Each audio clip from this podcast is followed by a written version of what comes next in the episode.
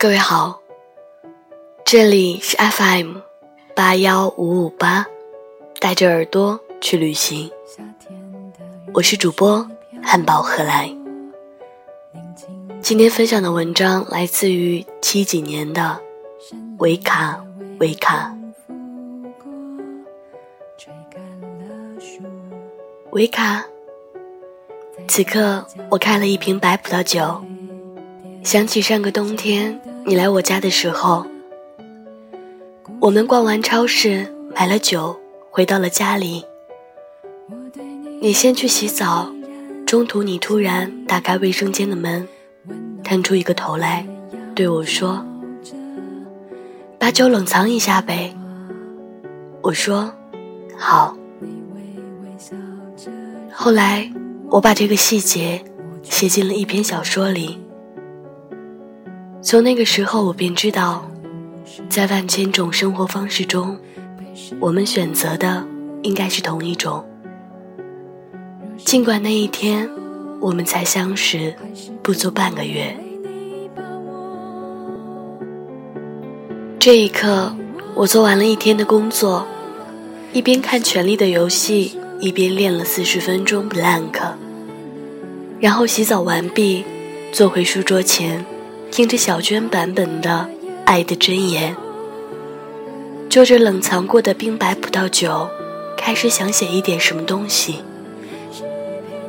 是的，此刻与世无争，我感到安宁。我不由得又一次想起少年时候热爱的作家写过：“我说人生啊，看过一回淋漓尽致的风景。”写过一篇杜鹃啼血的文章，与一个赏心悦目的人错肩，也就够了。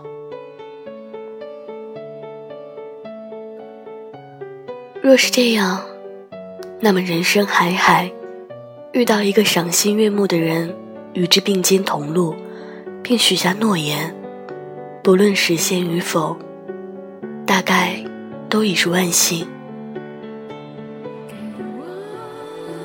而在这个嘈杂的、现实的、不相信眼泪的世界里，为了找到这样一个赏心悦目的同路人，你愿意等多久？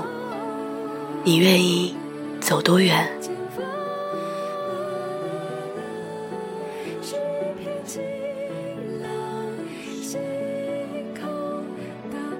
才华横溢的人写过这样一句词：“所爱隔山海。”山海不可平。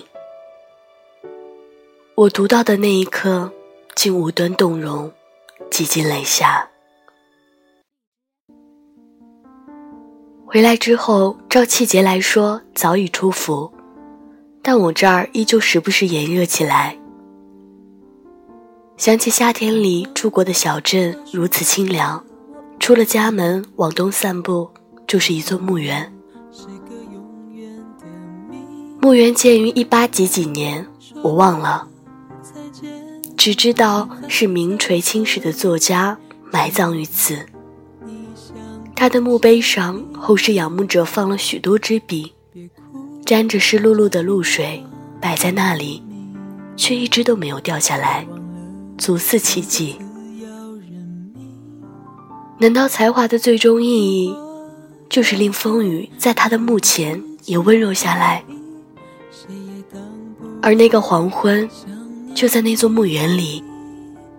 你一直远远地走在我前面，背影像涟漪一样涣散开来，消失在湖水般的暮色中，直至月色清凉。我像你在人间的影子，默默跟随。一生之中有多少次可以度过这样的夏天呢？我们在夜晚的大西洋划船，星空静的，好像一张缀满了钻石的魔毯，披在身上。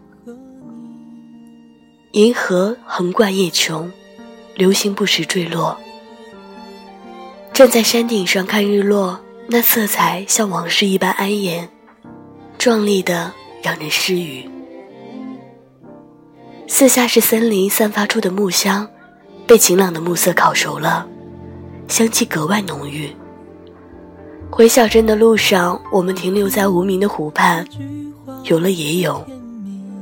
那是个阴天，我冷得发抖，不敢上岸，就这么浸在湖水里，眺望群山淡蓝色的轮廓。夜里，我们回到帐篷旁，围着熊熊燃烧的篝火取暖，喝着本地黑啤酒。说着些心底的话，竟然醉了。篝火噼里啪啦的燃烧着，热烈的让人舍不得熄灭。你还记得那个下午，我们去小镇郊外的无人湖畔吗？我们像两个未经世事的幼童一样，躺在大树树荫下，望着苍蓝晴空和朵朵流云，心底。空无一念，草丛中冒出一只小野兔，傻傻停在那发呆。树上的松鼠照旧旁若无人的溜下来玩耍。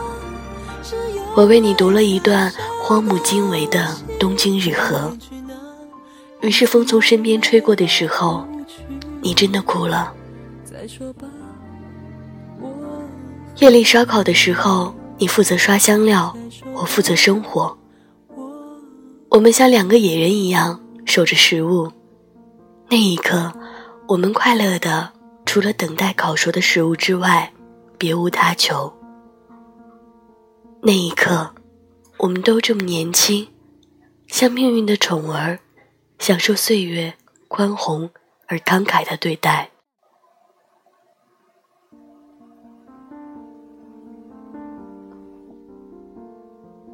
离开小镇。回到纽约的第二天，宿醉之后的早晨，我头痛欲裂地走出公寓，去找便利店买牙膏。一定是因为情绪的原因，纽约在那一刻变得面目狰狞，像所有的大城市一样让人烦躁。阳光蛮横而生硬地撬开了贝壳般的我，刺眼极了。马路边积着污水。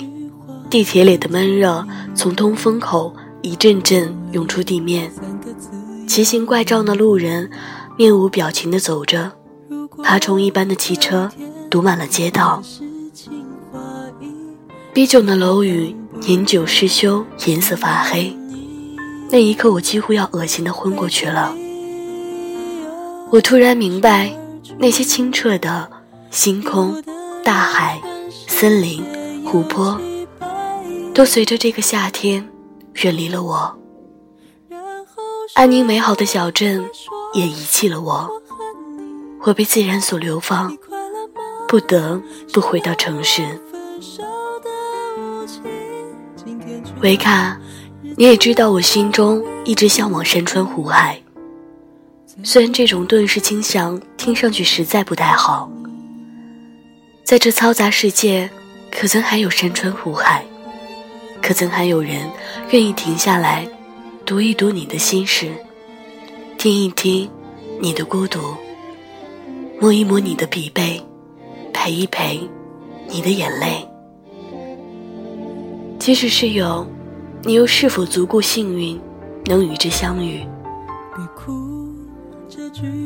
我怀疑我不会这么幸运，所以你知道的，孤独终老也没有那么可怕。我总是对你说，我多想做一个南太平洋无名岛屿上的游民，靠打鱼种椰子为生，每天都是朝阳唤醒我出海，落日陪我归来。星星说晚安，因为活得简单，所以也不懂什么遗憾。就这样默默死于一个暴风雨的意外，或者就让我在山林里住一间屋。养一院竹，种一片地，喂一只狗，聊度时日。与世隔绝的是我的梦想，而梦想不像目标，梦想就是那种你只能用来梦一梦、想一想的东西。纵然能坐拥广厦万间，你我也只能夜卧七尺。纵然能买下良田万顷，你我也只能日食三餐。但人真是一种神奇的生物，明明知道在死亡的那一刻什么也带不走，却纷纷不由自主都活得那么用力，想要去创造那么多痛苦的、幸福的、带不走的财富。